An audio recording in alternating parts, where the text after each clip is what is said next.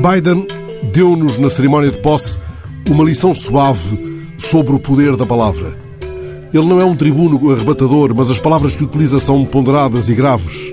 São as palavras necessárias para nos lembrar que a democracia é preciosa e frágil. Eis um homem que não precisa de gritar para ser escutado. Eis um homem que não precisa de gestos inflamados para travar a construção de muros da infâmia. O mais certo é que desiluda adiante muitos democratas em todo o mundo. Mas não é provável que o New York Times tenha, no fim do seu mandato, uma qualquer lista de frases deselegantes e ofensivas, como aquelas que constam da interminável lista de insultos proferidos por Trump no Twitter desde junho de 2015 até ao dia em que lhe foi barrado o acesso. Basta verificarmos o modo como Biden se referiu à carta que Donald Trump lhe deixou antes de partir para a sua mansão de luxo, embalado por uma canção que Sinatra tornou famosa.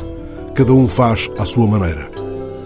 Tenham uma ótima vida, disse o ominoso retirante, mas a vida que se oferece agora aos seus concidadãos é aquela que a poeta Amanda Gorman considerou ontem na cerimónia do Capitólio uma colina íngreme de subir. Ela falou precisamente disso, da força da palavra que se liberta do seu próprio ruído.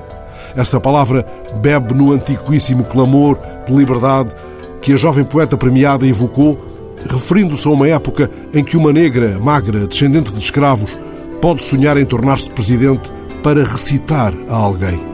Outro modo de dizer para passar a palavra.